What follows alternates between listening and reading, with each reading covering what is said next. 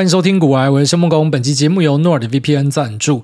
NordVPN 是全球知名的 VPN 品牌，你一定听过 VPN，但什么时候会用到 VPN 呢？除了可以跨区追剧跟看电影之外，你还可以使用 VPN 来比价，像是机票，有时候在不同地点会有不同的价格，可以用来省钱。那我本身就是 NordVPN 的用户，不管人在台湾或是每年数个月在海外的时候，只要需要切换 IP 来看东西、玩游戏的时候呢，首选就是 NordVPN，快速、方便又简单。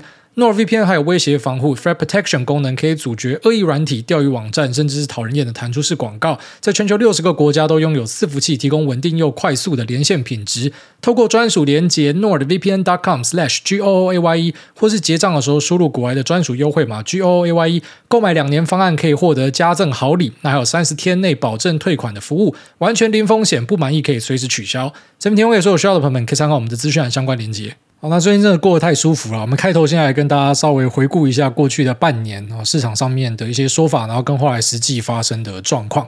那先讲，其实对于市场的走势呢，在年初的时候，如果大家还有印象的话，或者你直接回听当时的节目，或是你直接找当时的报道啊，当时的一些法人圈的资料，你就会注意到说，大家都认为啊，真的是清一色都觉得会走一个盘整区间，然后最后面是不是 surprise motherfucker 就超出大家想象。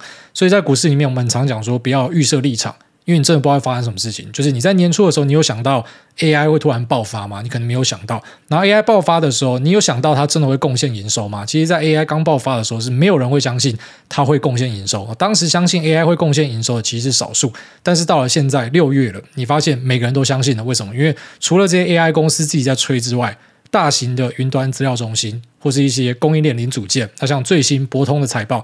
网通设备公司全部都跟你讲到，因为 AI 可以导致他们营收翻倍，甚至是超级大量的增长，或者说很强的一个这个营收占比。好，在博通的电话会议里面直接提到说，接下来我们可以看到 AI 的营收占比可以来到二十五趴，然后成为公司很重要的一个成长飞轮哦。这个博通直接当面跟你讲了啦，所以像前面的科技巨头博通或是一些 AI 公司，全部都跟你讲之后呢，那我相信现在应该是没有人会怀疑的。现在大家对于 AI 的说法呢，可能就是比较偏向它可能估值过高，但是没有人会说它是一个假的。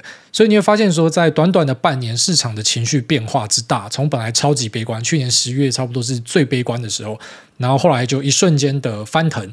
那一些可能大家觉得很差的产业，像是 PC 跟 NB。很多都创新高了，那像是伺服器呢，很多也创新高了。这些大家觉得会很不好的，那其实表现都非常好。那现在大家觉得车用跟手机啊，车用可能开始走缓，那手机复苏不如预期，说不定等到手机正要复苏的时候，手机又创高了，真的很难说。其实股票市场是一个。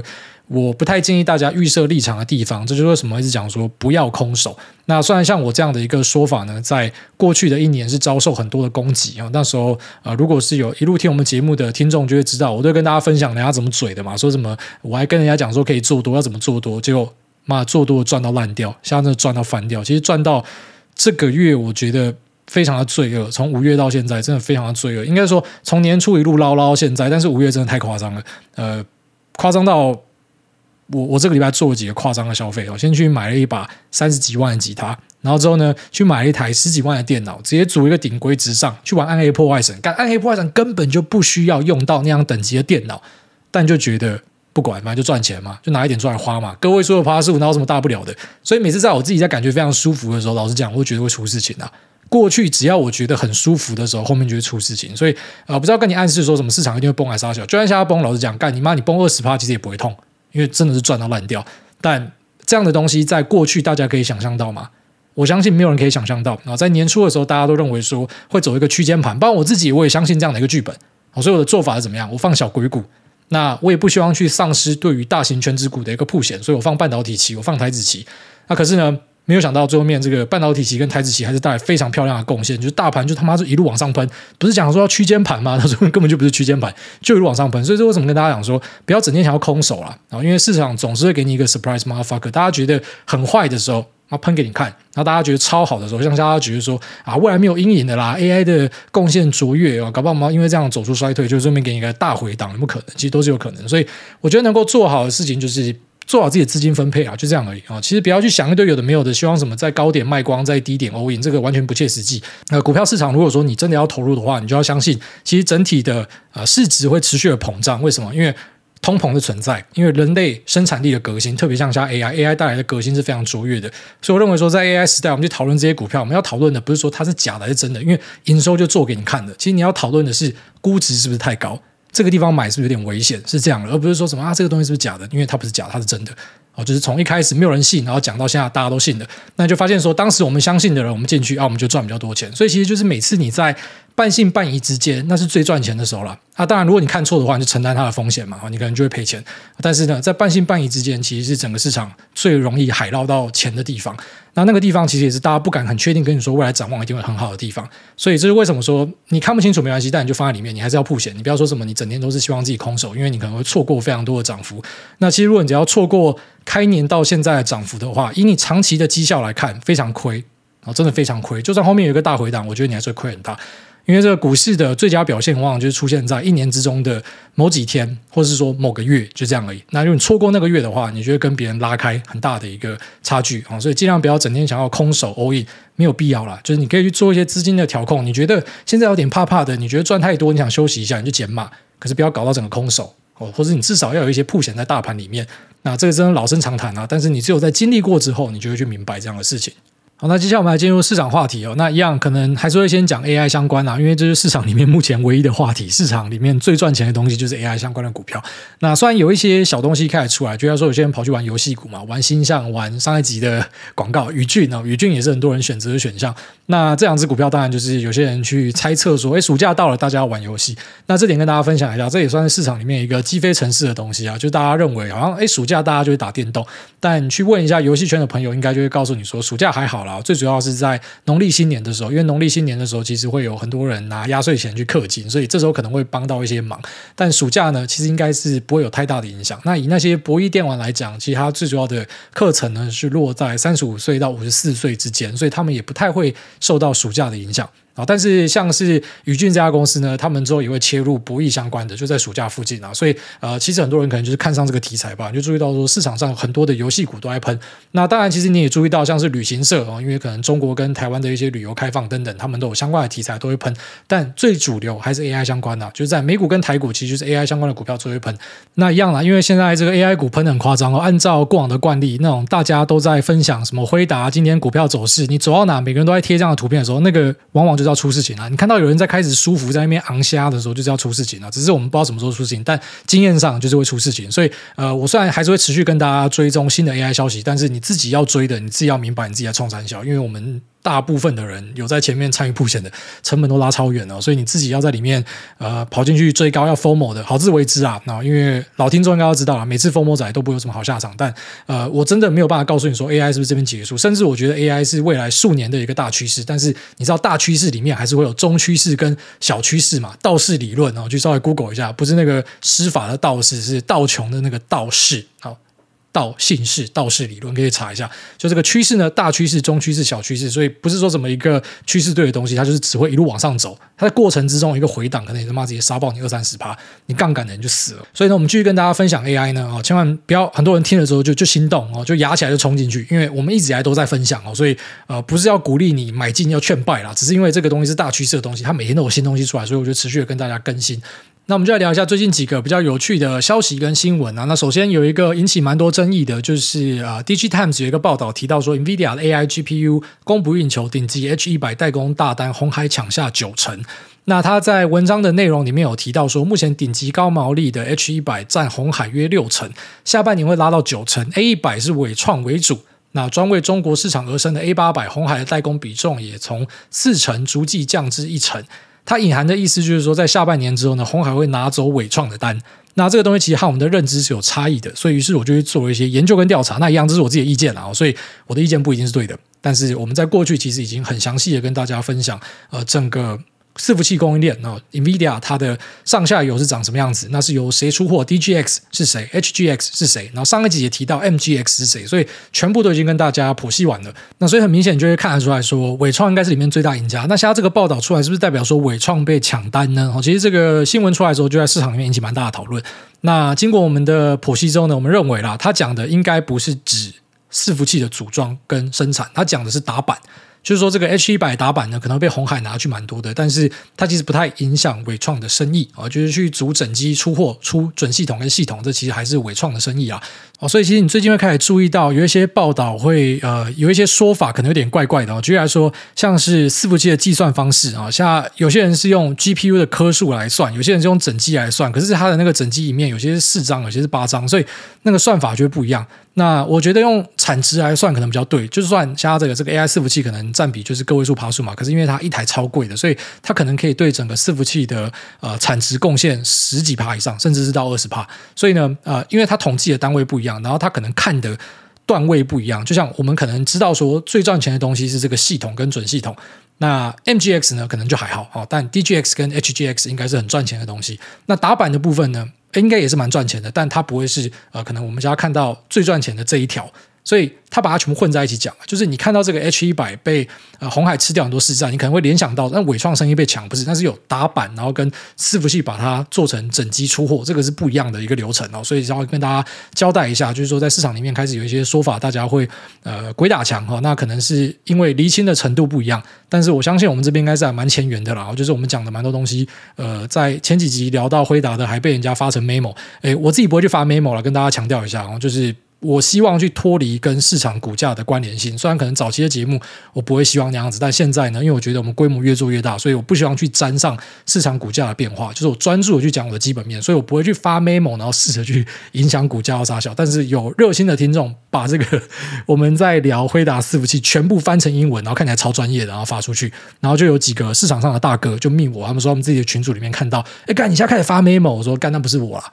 所以我现在跟大家讲的东西呢，我不一定是对的，但啊、呃，因为我们这边有一个好处是，我讲出来我也不怕被大家打脸，而且我很喜欢被打脸，所以呢，如果有人打脸，我就马上去更新正确的消息。但至今我讲的东西没有被打脸哦，所以可能就是差不多是呃真正的样子是这样，或者甚至马市场上就是没有人知道是这样子。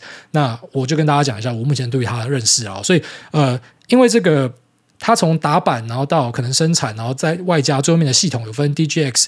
HGX 跟 MGX，那它可能比较琐碎一点，所以可能很多人还看不懂了。然后在看不懂的时候，就如我前面讲的，那市场就做一涨。那我觉得现在开始，可能这个市场里面看懂的人就越来越多了啊。所以，嗯，像我已经有注意到，说我提过的那些伺服器供应链，现在市场里面都有人直接算出它的 EPS。那其实算的那个数字跟自己假设的数字是差不多的，所以就是说，接下来进入的格局可能偏向是炒估值。我们随便举例啊，假设有一家公司，它的 EPS 我们算出来明年是六块，那请问一下，六块它股价应该值多少钱？它过去可能是一个十倍的股票，但现在有 AI 哦，所以这个 AI 会不会让它更赚钱？它是不是可能可以赚更久的钱？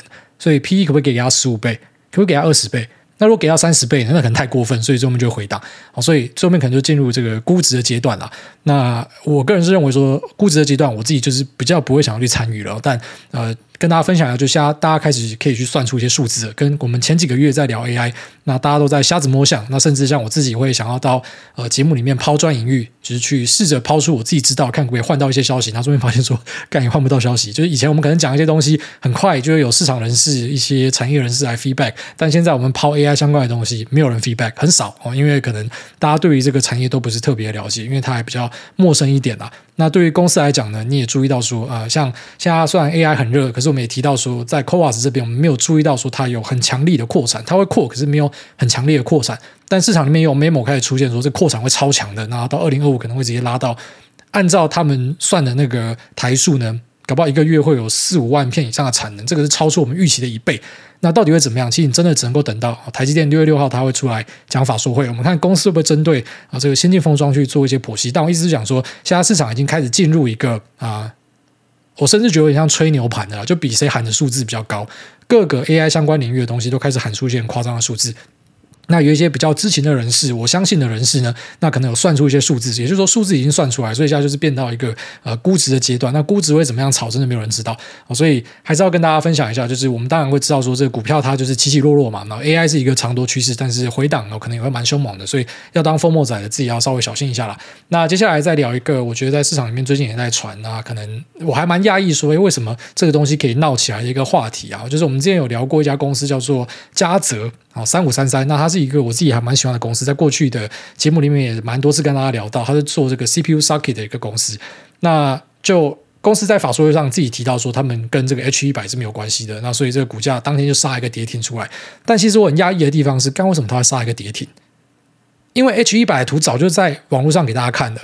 GPU 本身就是没有 socket 的东西，所以 H 一百也不会有 socket。当然你说它可能变成一个呃整机的时候，像是什么 HGX，它上面搞不好会额外做 socket，这我们不知道。可是在这个 GPU 的板子上面，加速卡上面，它本身就是没有 socket 的，而且这个是早就都知道的东西。可是它爆出来股价就杀跌停，但我不确定这是不是因为啊这个因素杀跌停。你知道，其实股市里面我们不要太铁口直断，就是说啊是因为什么东西杀跌停，因为其实你不知道卖出的人他的想法是什么，除非他是你朋友。然后你朋友是大户，他今天卖最多张，他直接告诉你说：“我是看不爽这件事情，所以我把股票砍掉。”你才知道理由到底是什么。但是因为它发生的时间点太敏感，就是法说会讲完之后，然后开始有人传 memo 说：“哦，靠北，原来他没有杀 K。”然后之后就呃市场崩下去，所以大家就直接联想成哦是因为这样子。但是啊、其实我觉得这应该是已知啦，而且我不相信在市场里面的法人，就是他手上部位是有加泽的，他不知道这件事情。我我真的不相信他们会不知道哦。所以当然也不是说什么，那现在就是要买进喽，因为呃。这这个 socket 是应该大家都知道，所以它是一个错杀，也不是这样说啦，因为嘉泽本身估值其实不低啊，因为它已经直接打进去 Tier One。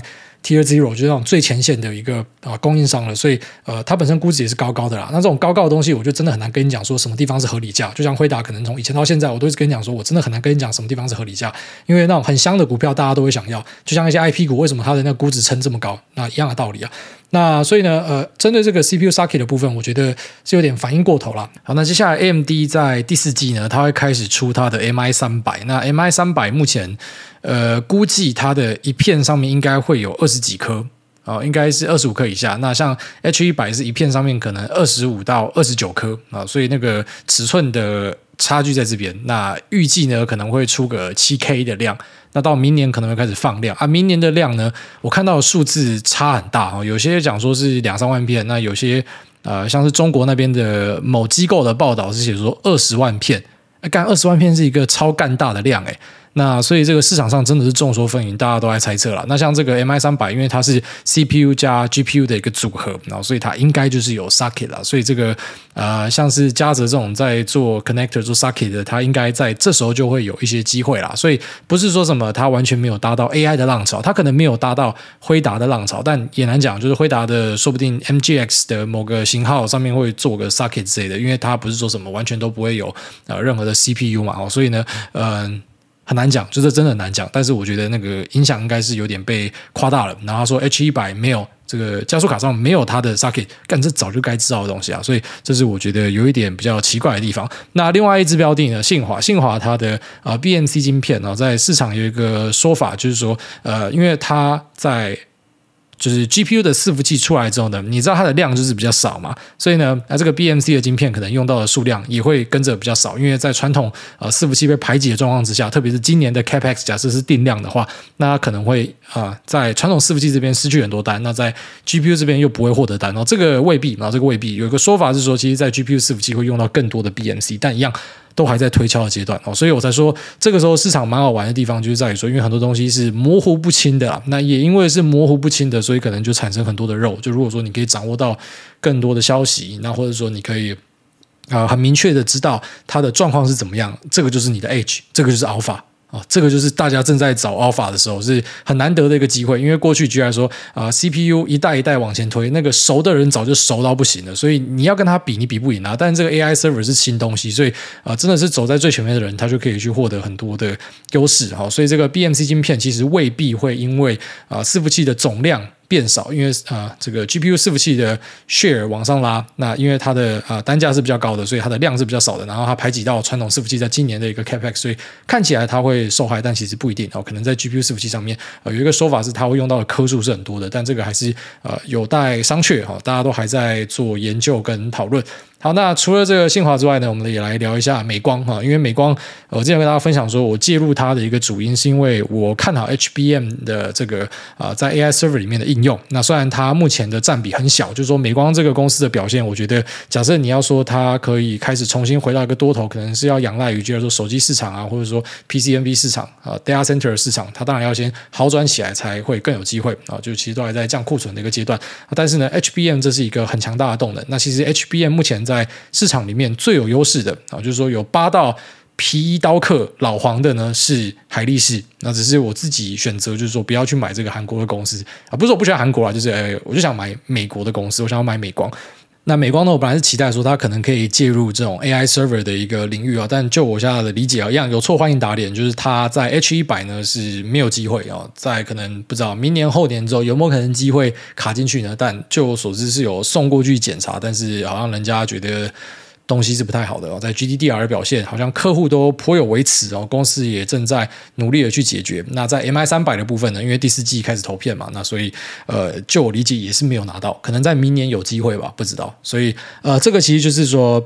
跟大家分享一个思路啦，就是因为你看好某个题材去买某个东西嘛，但是最后面如果说不符合你预期，你要怎么样？哦，就是把它剪掉、砍掉啊，是这样。所以我可能会考虑一下要这样子做，但是我还是相信它有机会打进去。只是可能我本来的预期是说，呃，H 一百我知道它没有嘛，但是可能 MI 三百是有机会卡进去。但现在算一算时间点哦，第四季要开始出，应该是没有办法打进去，应该是要等到后面可能有机会。但是真的打进去之后呢，这股价可能就直接拉一波，所以就看你要不要去赌这个时间点了哈。但是我可能会选择把这个曝险稍微降低一点，因为跟我本来想象的是不太一样。好，所以稍微跟大家分享一下，就是可能你知道这个伺服器每天都有新鲜事嘛，那新鲜事出来，嗯，我们就会偏向说要去市场里面找机会。就是说，当然你会在网络上看到很多就是跟你分享讨论的，有些人就在清谈哦，其实清谈也很不错啊，就是我也很喜欢看大家的分享，但是我可能会比较倾向去找赚钱的机会哦，所以我锁定的都是什么东西是可以赚钱的。因为就是不想要浪费时间去做不会赚钱的事情，我是这样子啊。当然，可是小时候喜欢看百科全书，那长大还是喜欢研究各式各样的东西。可是要可以赚钱的，我可能会比较感兴趣。好，所以呃，稍微讲一下这几家公司的的变化。那最后面再拉回，刚刚前面有提到说，AVGO 哦，就是博通，呃，它开了这个。财报啊，那虽然可能没有特别亮点，不过对于未来的展望其实给的不错的。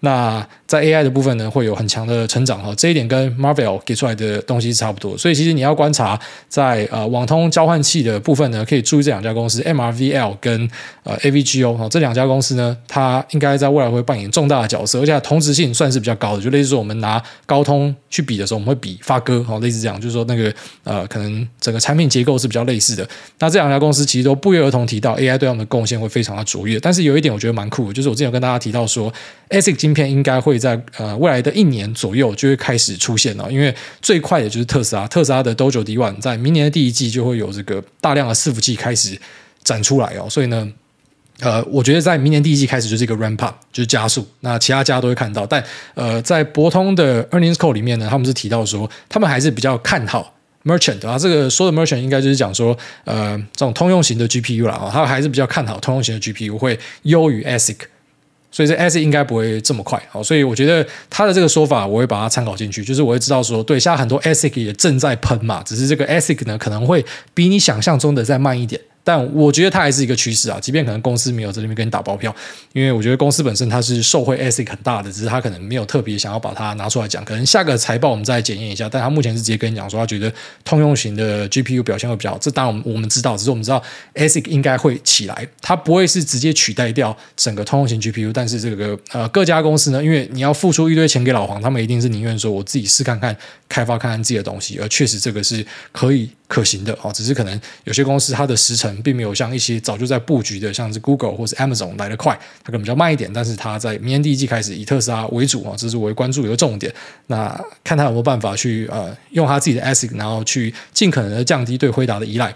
那还是要强调，这个降低依赖也是讲说，他开始慢慢的把一些自主权拿回来是这样哦，但是不可能直接说他就是不用回答的东西哦，就是回答他屌炮的地方就在这边，就是你短期内大家一定都是要用他的东西啊。好，那你在注意 Marvel 跟博通的时候呢，你应该也可以开始去看一些像是呃呃这种怎么讲光收发模组，然后跟光纤接头哦，光模块，哦看你要怎么样称呼这些公司。那再来呢，呃，最近市场上开始有在讨论说 CPU 哦，就是光电共封装。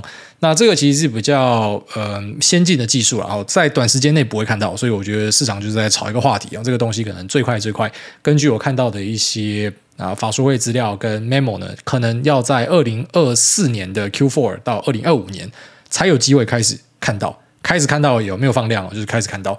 哦，这个就是等到可能，就来说现在的这个传输的速度跟一些要求已经不敷需求的时候呢，才会走到那一步。但就算走到那一步，它也不会是一瞬间就转换过去。就类似说在 Computex 上面，你有看到很多的呃液冷哦，就是液体。冷却的这个伺服器，静默式伺服器。那这个伺服器呢，其实不会这么快发生哦。就算真的去采用啊，即便可能 Free M 要去停止它的氟化液生产，但呃，可能用了别的材料，但它也不会在短时间内很快的发生哦。所以 CPU 的道理是一样的，就是它是一个先进技术，很酷，没错，就像是这个那。沉浸式啊，静默式的液冷，它是一个很酷的技术，但它不会马上发生，所以你可以稍微关注一下，但是要注意不要被牵走了哦，不要说什么一个股价炒很高进去追，因为等到它营收出来，我自己猜了，两三年以后至少哦，至少是两三年以后，所以呃，CPU 可能要稍微看一下，但是。啊，居然说是 switch 啊，交换器啊，接头、光纤、光收发模组啊，这个就是现在用得到的东西。所以你可以看一下博通跟 Marvell 状况，然后去对一下台股的供应链。然后这个我们之前跟大家讲过，那稍微再复习一下。所以其实整个就很完整架构架起来了嘛。然后从整个伺服器的打板到组装，然后到呃 switch 交换器、收发模组啊、呃、光纤，然后再来就是里面的一些 power supply unit，然后或是机壳。以及散热啊，这全部都跟大家讲完了，所以呃，差不多你会发现说，这个市场越来越把整个真相推出来了。本来可能就是哎，大家在那边猜谁有谁没有啊，不管先炒上去，然后最后面可能就是呃确定有的，哎，它可能就可以撑在上面啊，没有的可能就会面临一个比较大的修正，然后可能整个市场热度很高的时候，大家都一起修一下，但是最后面会走一个长多了。然后这是我对整个 AI 市场的一个看法。好，那当然你在市场里面，你还是可以选择其他题材啦，因为其实像最近的股市是喷到有一点那种没有道理哦，就是连一些。阿猫阿狗，我觉得都是一起齐喷。简单讲，是万股齐涨啊！现在真的是回到一个那种超级大多头的感觉。呃，我自己会比较小心一点，但小心一点不是说什么就把手上东西清掉，就只是要非常注意，现在要去建仓的东西要非常小心啊！好，这是可能我自己的一个做法。你当然不会希望说你把今年的战果很快的直接吐回去。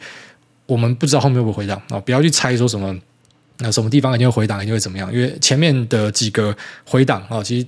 很多人都试着去猜嘛，然后要怎么样做，但你就会发现说，就是你很难去猜啦。所以比较好的做法，真的是用配置的方式。好，所以稍微跟大家分享一下啊，自己对于市场目前的一些看法。那样就是，当然，如果你有什么样的东西可以跟我交流，或者说我讲错的，欢迎跟我讲，因为这个东西真的是比较新鲜的东西，所以我真的有机会会讲错。虽然目前还没有受到指正，然后那其实我们听众里面有蛮多是很厉害的人士啊。那我相信有些可能就想说啊，他讲错一点点没关系啊，没关系啊。就是如果你真的发现我讲错，欢迎来。呃，提点我一下哈，但我已经算是很认真在研究，因为这个是自己在做的东西，我们要赚钱的东西，我们当然不可以恶搞。那只是我拿出来跟大家分享的东西呢，可能你知道这个市场变化非常快，而且现在大家都在探索，所以我未必可以保证说它是非常精确，因为跟过去我们了解的一些技术呢是有很大的差别。好，但我尽可能去做到我可以做到的部分。好，那这期我们要这么加进 Q 的部分。第一位阿云他说：“诺亚，我女婿古埃，我亲家亲家你好，您的媳妇即将在六月二十八号出生，祝老婆顺产，也祝亲家一家平安健康喜乐。好，祝阿云的太太顺产，那祝你们家全家开心啊！你的小朋友满一岁之后呢，我们约一个基业家哈，大家来相亲一下。下面为这个直接点不好吗？他说生日快乐，五星优惠码 God I。”刚好生日可以跟主委同一天，没有什么想问的。谢谢主委在去年空头年还是大力给我们鸡汤，让我认清自己怎么样去投资。虽然有些眉眉角角需要跟群主互相。讨论切磋，但真的对我们这种股市菜鸡帮助太大了。那最后祝诸位商业快乐，好人一生平安。打开冰箱永远都有 Zero Cola。Lisa 永驻美丽，诺亚平安长大。秋口继续干你娘白。正在前往日本生日旅的韭菜，好，祝你旅途平安。现在日本应该是超干热吧？那下面有这个电动塑胶篮，他说五星吹捧不能少，有怪怪的味道。虽然报酬不能够优于大盘，但是老二优于台湾平均的十一点五公分，小英柬埔寨的零点五公分。如果癌大低于平均没有关系，医生说只要有七公分就够了。阴道只有前三分之一是神经敏感带，可以带来高潮。老外大软屌顶到底没有用。还可能带来不适感，所以挨大放心。最后提一下，奶罩三宝，我笑死。最舒服的窝就是自己出生的狗窝。这不知道这些公三小，但是他讲到那个老二平均长度，这个我是很好奇，说他们到底怎么样知道的？就是你看网上很多这样的图嘛，所以他是找了一群人，然后叫你把懒觉摸硬之后给他量几公分，是吗？因为我想说，他们到底怎么有这些数据的？他们到底是看过了多少懒觉，然后可以说他有呃各国懒觉的一个平均数据呢？这还蛮有趣的。下面这个复利不要停，好，念一下。他说：基金配息来自于本金跟股票配息像吗？个股听股癌，总经听谢金河，然后反着做。前两天李专穿黑丝袜推荐我买新加坡基金，但我看产品名写着配息有可能来自于本金，大吃一惊，那岂不是要把我榨干？这里指的是基金，不是李专。那突然想到，基金配息来自于本金，是否就像是股票配息，俗称的左手换右手？好比单身男生每个晚上也是左手换右手，没有填息也枉然。那配息的股票是否也应该加上警语？诶，这样说其实也没错啦。但理论上，理论上如果是一个好的公司，它配息给你，它会一直填息。理论上，它有一直在赚钱，它就一直填息。但你讲的没错，就是它如果没有填息的话，就真的是左手换右手。所以啊、呃，对那种配息型的商品，你都要小心的去看一下啊，因为很多号称高配息一直配给你，然后最后你发现说含息报酬是赔钱的，真的很多这样的商品。好，下面一位徐蛮喵喵喵汪汪一二三四五，他说。癌大好久不见，欢迎回来。CD 一定是结束了，可以请你帮我跟一个六月六号一名姓谢名梦工的帅哥说声生日快乐吗？祝他今年绩效持续吊打大盘，儿子快乐长大，然后帮我用新的吉他弹生日快乐歌送他。感谢癌大。PS 一直好奇，如果有感谢祭，我的位置会在哪啊？如果有办啤酒感谢祭，可以准备无酒精饮料吗？你问我为什么不喝啤酒？因为啤酒伤身体。哎，这个徐蛮上次他跟我讲他在干嘛，在考试还是啥小子，我也忘记了。好，那非常感谢你的这个生日祝福啦。那一样就是过三十岁的人，不要祝他们生日快乐，真的。那个每次一想到要过生日，就觉得非常的忧郁啊。那下面这个绿油精点眼睛超级凉，他说股市菜鸡，癌大家平常会看五档报价吗？能方便说一下五档报价都怎么玩吗？呃，会，一定会看五档报价。那当然，现在对于五档报价没有这么在意了。现在啊，因为可能投资的周期拉长了，但是以前可能比较短线、短波段的时候，或者说突破上车的这种做法呢，就一定会去看五档报价。那五档报价，呃，怎么讲？就是这个认知，它会跟你的在市场里面状态会慢慢的去转移跟变化。那其实它没有一个绝对正确的做法。好，举例来说，你很常会在五档看到。挂一些大单，他可能在二三四档挂大单，但是第一档没有单，然后第一档开始被卖掉之后呢，他第二档不会直接去谈第一档哦，他第二档就往下撤，就是我们讲那种猥亵仔。那这种可能就是所谓的挂假单，就是说他不是真的想要接股票，他是要塑造说有很多人想接股票的假象，然后让很多人去抢第一档接单，或者说直接去买卖盘外盘哦。所以呢，有时候会有这样子的状况。那我自己比较喜欢看的那个五档状况是这样子，就是。因为当然，这个资金变大之后，有一个做法我还蛮喜欢，就是假设我今天看到整数关卡或是一些什么前高的位置，它会挂一堆单在那嘛。因为很多人就想说前高或是整数关卡，他要把东西卖掉，我还蛮喜欢去敲破那个地方的。他可能挂两百张，我直接把两百张收掉。那一般你去收掉之后呢，他马上就会往上追几档。就说这种散户，他们就是会在盘中盯着看嘛，然后看到说干有大哥把这个东西敲开了，哦，有主力上车了，他们就会赶快往上追。那、啊、这时候当然你坏一点的话，就是反正你敲破人家追，就把东西倒回去给他。虽然你不完全倒得完，可是你可以马上就冲出一些获利。那你也可以用这样子来当成是一个这个发车的做法了。然后虽然呃讲发车或者讲说去挡墙，其实挡墙也是很多人做法。这个我不知道可不可以公开说这样子的东西，但是我们的目的不是去操纵市场啊，就是只是每个人的买卖习惯不一样。然后有些人就是习惯说，呃，就像说在大逃杀的时候，那个抄底很多人会怎么样做的，就是说。你今天注意到买盘还是一堆单挂在那的时候，它一路往下灌，然后这时候一般不会进去抄。什么时候进去抄？就是等到买盘被灌到烂掉。哦，买盘可能就在说，它本来是每个一块钱就是挂一堆单嘛，然后后来被灌到烂掉，就那种一堆人大到货之后，有时候会出现这个买盘中空的现象。那这时候呢，可能就是每隔五块、每隔十块才会有一笔单，就是整个多军已经被击溃了。那这时候呢，呃，可能有些人就会选择在某个位置，然后挂一笔超大的。就跟墙壁一样，你到多少就接多少，然后之后就做一个反弹出来。然后这个是在短线去做逆势的话会这样做。所以我前面大概跟你介绍一下顺势，就是说你看到大胆，你把它敲破就对了。你那个数字用大一点的，你敲个几百张，敲个四九九之类的，那这个可能有些人就会呃想要跟单哦。这是顺势的做法。那逆势的做法就是你注意到有买盘捷径或是卖盘捷径的时候，然后你挂一个大单在那边挡墙。有些人会这样做。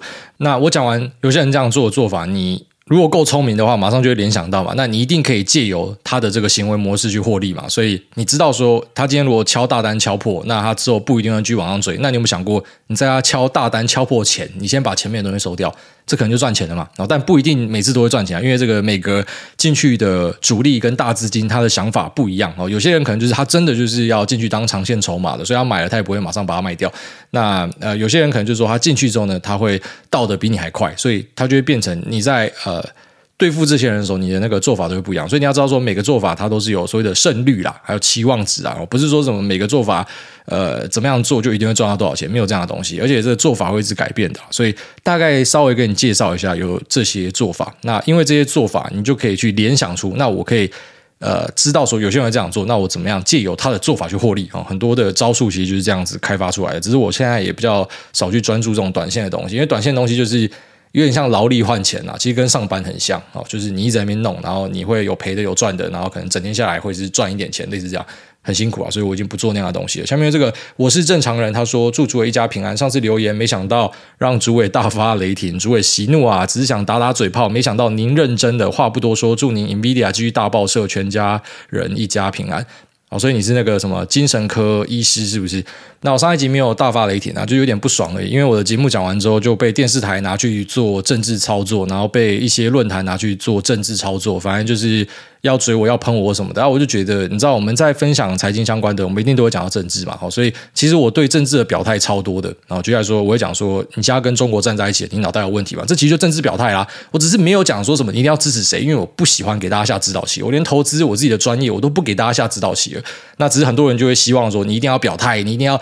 支持哦，你不支持我的人哦，管你在讲多少的表态，那种对于政治的说法都不重要，因为你就是不支持我人。像呃上一集我讲完之后，马上在 YT 又有人发作嘛，就在那边讲说什么，你是一个讲财经的，结果你说政治跟经济没有相关。你看，这个就是血口喷人嘛，因为我们早在好久以前跟大家讲说，政治经济是一个分不开的东西。我之所以不想评论，就是因为有你们这种智障死忠仔哦，死忠仔一直跑出来乱，我就觉得很烦，因为这等于是挑战你的信仰。我也不想说服你啊，你要投谁，你要盖谁，来拎刀一代机啊，所以呃。有点类似说你是一个引爆点啊，因为我前面先看到那些东西，然后你又跑出来，一脸就是要摸我的样子。我不知道你是开玩笑还是真的，但是我他妈就先开喷再说，拿你记起。好，当然我本身不会说因为这样感到生气或什么，我觉得也算是一种解脱啊。就是我直接公开表态，就讲说，反正老子对于政治的评论从来没有少过，但是你们不要拉我进去玩那种啊，你要支持谁这种智障游戏，因为呃，我觉得啦，你在政治里面不可能当一个死忠仔。如果你是死忠仔，代表脑袋真的很差，因为不可能有哪个政党他绝对会一路都是做对，或者说他不会有犯错的东西。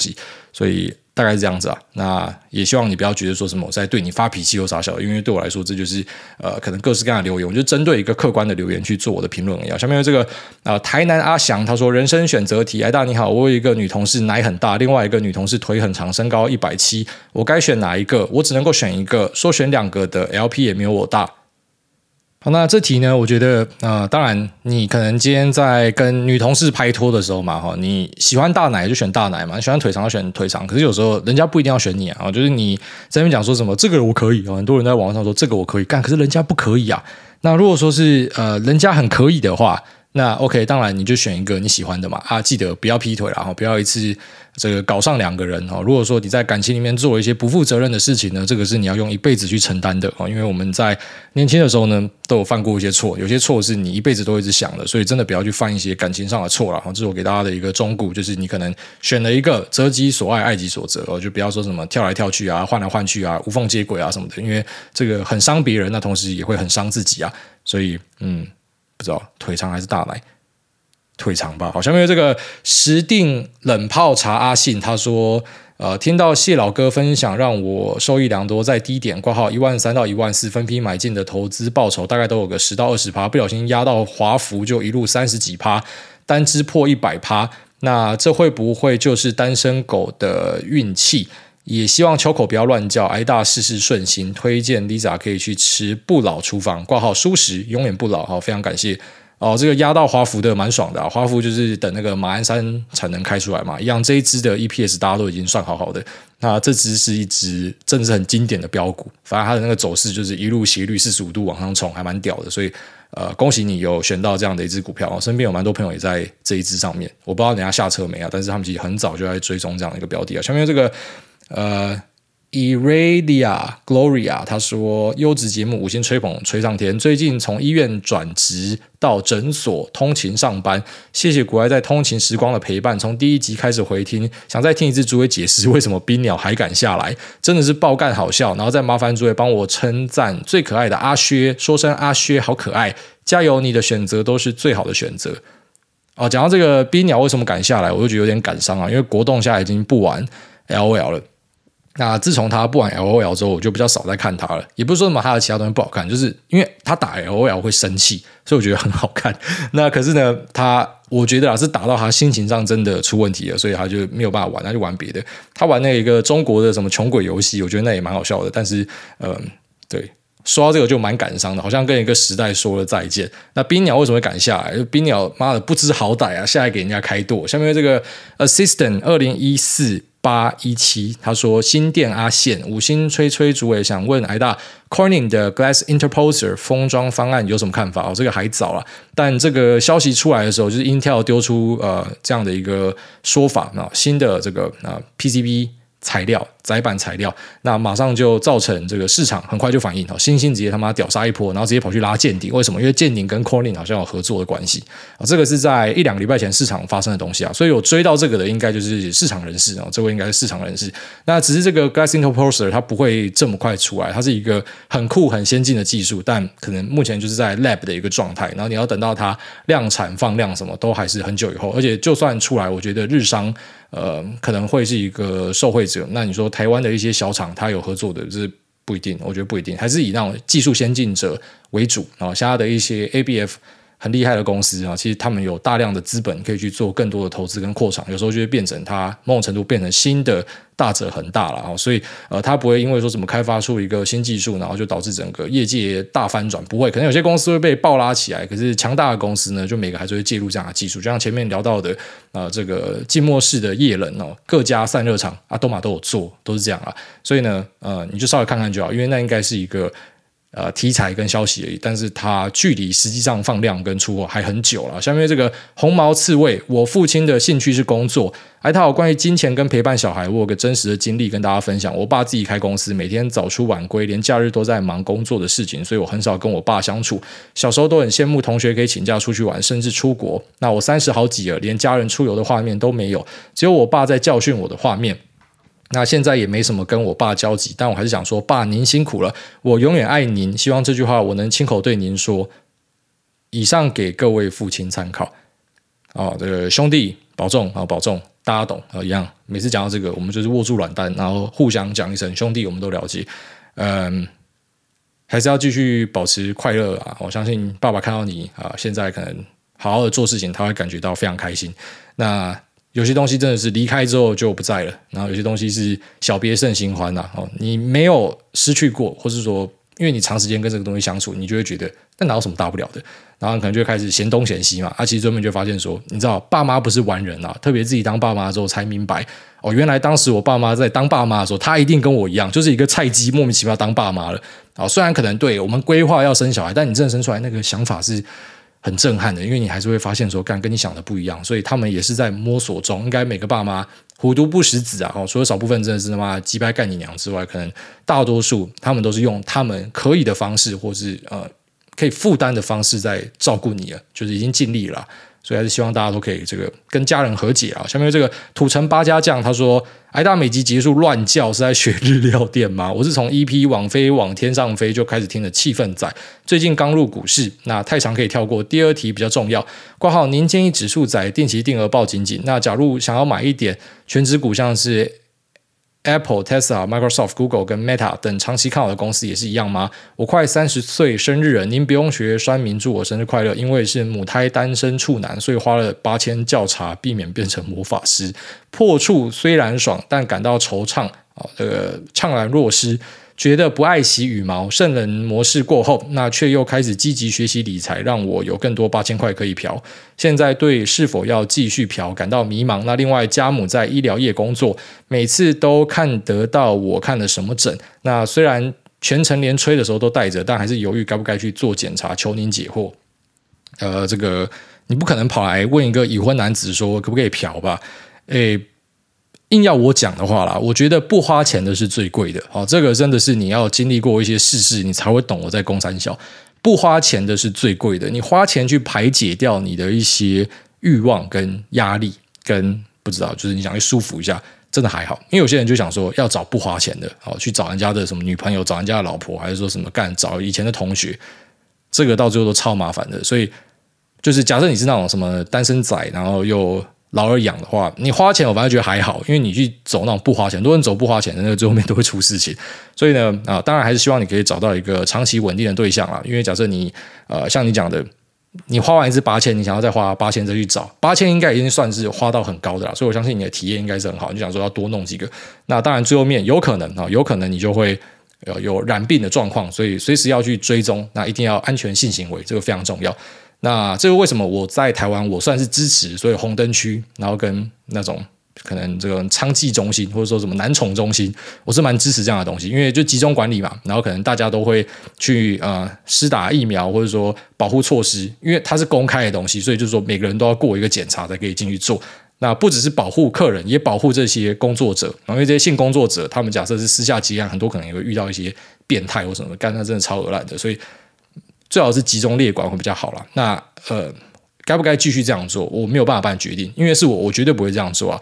但如果是你的话，呃，至少这个比你去路上乱搞别人，或是像我前面讲的找那种不花钱的好很多。就至少这个是更像是你花钱一个输压了，只是呃，对啊，还是还是好好去经营的感情会比较好一点。然后不要说什么。只想到欲望，只想到你的小头。那再来讲说，权值股可不可以也做定期定额？当然也可以，只是它跟指数的观念就不一样。因为定期定额的认知就是说，呃，以指数者来讲啊，他们就相信这个国家的国运嘛，他们就相信通膨嘛，他们相信生产力的革新嘛，所以他们持续的投入。那指数本身会太弱流强没有问题，可是你的个股，假设你只定期定额，你没有在太弱流强，你的个股像你列出来这几只，会不会有几只呃，在十年后、二十年后是不见的？是有可能的哦，因为你回去看一下啊。每十年为单位，两千年、一九九零、一九八零、一九七零，你去找当时的前十大股王，哦，就是市值最大的股王，你会有很惊讶的发现。那当时那些股王在市场里面，大家一定会认为说他们大到不能倒，他们不会有问题，可他们最后面就倒了，或者说他最后面就不是股王了，那他的股价可能长期表现都非常不好，是有这样的一个可能性的。所以，我们一般个股啊，你可以定期定额当成是一个策略，只是你说长期定期定额到退休，一般没有人这样做了。还是要稍微跟你分享一下，下面这个 Antin 九二六他说退休提领计划，哎大你好，请问美股指数投资，假设以年化报酬率六趴规划。支付退休后的年花费，但股市起伏不会每年都稳定成长，是否可以在股市好一点的年，比如说涨十五趴就把它涨幅卖掉换现，六趴作为花费，剩下九趴定存或是买短期的债券。那等到股市表现不好的时候，再把之前多卖的资产拿来花用，以避免股市大跌时需要卖更多的股票来维持生活费。那这样做法是否可行？平均年化六趴是否太乐观？那另外，请艾大帮我跟误认我是 A B C 的婷说，我爱你，祝艾大全家。健康平安，哦，安婷要跟婷说“我爱你”。那在前面讲的东西，其实就三个字啊，再平衡啊。你讲的东西就是再平衡啊。那再平衡，不管是做指数投资，还是像我们这种做主动选股的，我们都会去有这样的一个操作，就是涨多的砍掉一点，然后去补去接下来看好的东西。因为涨多的可能就视为说，哎，可能已经开始反应了嘛，不一定反应完，但是开始反应了嘛。那我稍微降低一点，我换去别的东西，就一样的道理啊，就是说，这股票涨多，你把股票减码，然后换去债券嘛，然后等到这个呃空头年假设崩盘的话，理论上债券往上喷嘛，那债券再减码再换去股票嘛，这就是再平衡。然后你去 Google 一下再平衡是什么，然后以及我们过去集数很常讲到再平衡。呃，假设你真的是要做股债配，哦，虽然我自己本身股债配我没有兴趣，但是我知道市场上蛮多人他之所以要做股债配，就是他想要更确保有稳定的金流。OK，那这样子再平衡就是一个非常重要的一个观念啊，我们之前也聊过蛮多次的。那六趴会太乐观？有一点太乐观，一般可能抓四趴，四趴我觉得都有点乐观，三趴，三趴可能是比较好的一个数字，但是也不要因为这样子就呃让自己非常的有压力。为什么？因为你要想哦，我们这个时代的人，我们是有在规划退休的。其实我们爸妈那个时代，很多就是两片屁股白白的直接退休。他没来差小，就拿一笔退休金，他他就走了啊。但是其实我们很多人都是有在做储蓄，我觉得呃观念不一样，时代不一样啊，所以你怎么样都不会过太差，不要感觉到什么啊，针对退休非常的焦虑，这样就是你只要有在存，你应该都可以过得很不错。好，下面这个 Ryan Chen 一零一零他说：“我叫朱敏，那女友的要求生日惊喜之一就是被主委念到。那如果真的被主委念到，恳请主委祝我中立女友臭脸小安六月十号生日快乐，希望可以赶快存到梦想基金去泰国过退休生活。那最后也祝福诸位一家人身体健康，事事顺利。然后祝 Ryan Chen 跟臭脸小安可以一起去。”泰国舒服了。下面这个拉拉小姊妹她说：“感觉癌大身体内有个老灵魂，怎么这么年轻？对事对人的看法都这么通透，很喜欢听你谈股市心法，完全命中。年过半百的韭菜流，哎，年过半百的韭菜。然后他的 ID 写说拉拉小姊妹，干你，你到底在攻三小啊？那先假设你真的是呃年过半百的朋友。”那其实你提到的这个说法，也是我很常在朋友圈，或是可能出去跟大家见面，大家会讲，就是说你很老，大家都会说你很老。我也不知道为什么我会让人家觉得我很老。我自己假设要去想的话了，我认为可能是因为我相较于大多数人，可能真的在短时间内经历过非常多的事情，哦，包含说像是可能股票啊，或是以前的一些遭遇，然后以及呃，可能像这个节目也是莫名其妙爆红嘛，啊，可是爆红之后，你说。对我的生活有影响吗？其实还好，就也不会觉得什么自己很红，自己很会。我到现在都还是战战兢兢，就觉得，嗯，不然说希望不要去拖累别人，然后不要成为大家的负担，不要害到别人。那可以怎么样再对大家做更多的贡献？怎么样让自己每天更充实啊？好像之前跟大家分享，可能有时候想说，就隔天就不要醒来好了，不醒来好像也没差。就是我会有一些比较那种悲观的想法哦，即便可能很多人说我的节目是一个乐观台。而且他们说不是那种傻乐观，像我一个朋友，他就跟我讲说他，啊本来生活让他过得非常压抑，但是听我节目，他觉得呃就是一个乐观，但不是那种傻乐观鸡鸡汤台，让他觉得很开心。但我我跟他讲说，其实我自己很常在处理负面的情绪，因为我很常会有负面的情绪，很常会很多的忧虑。那不然说我跟大家说不要当一个焦虑仔，但我自己就是一个焦虑仔。那我跟大家讲说，不要当一个 FOMO 仔，可是我自己很常就会想要 FOMO，像那个 PLAB 哦，现在涨回去了，但是我那时候跟大家讲说，我就是冲动跑去压了一个 call，然后就归零，就三百万就没了。那呃，我不知道，就是因为我自己蛮多挣扎的啦，所以呢，我我认为这是为什么可能看起来比较老，因为你挣扎久了，你就是有点类似说，你磨到破皮了，磨到长茧了，所以看起来就好像哦，这个人历尽沧桑，就他虽然会讲一些干话什么，可是感觉他的这个想法蛮老的，然后看人蛮透的。不知道，因为你看到后来就这样嘛。像这个股市，大家跟着我们节目一起成长的，你就会发现没有新鲜事啊。哦，就是老东西一直重复的 repeat。你什么时候看懂而已啦。哦，就像是犯错，你到底要犯错到什么时候，你才会知道下次不可以犯这个错？就是这样而已。那对啊，所以可能这个比较老的感觉是这样出来的啦。但我觉得这也不是一个什么样的好事啊。但如果可以让大家感觉到共鸣的话，那可能就是一个好事。好了，拜拜拜拜。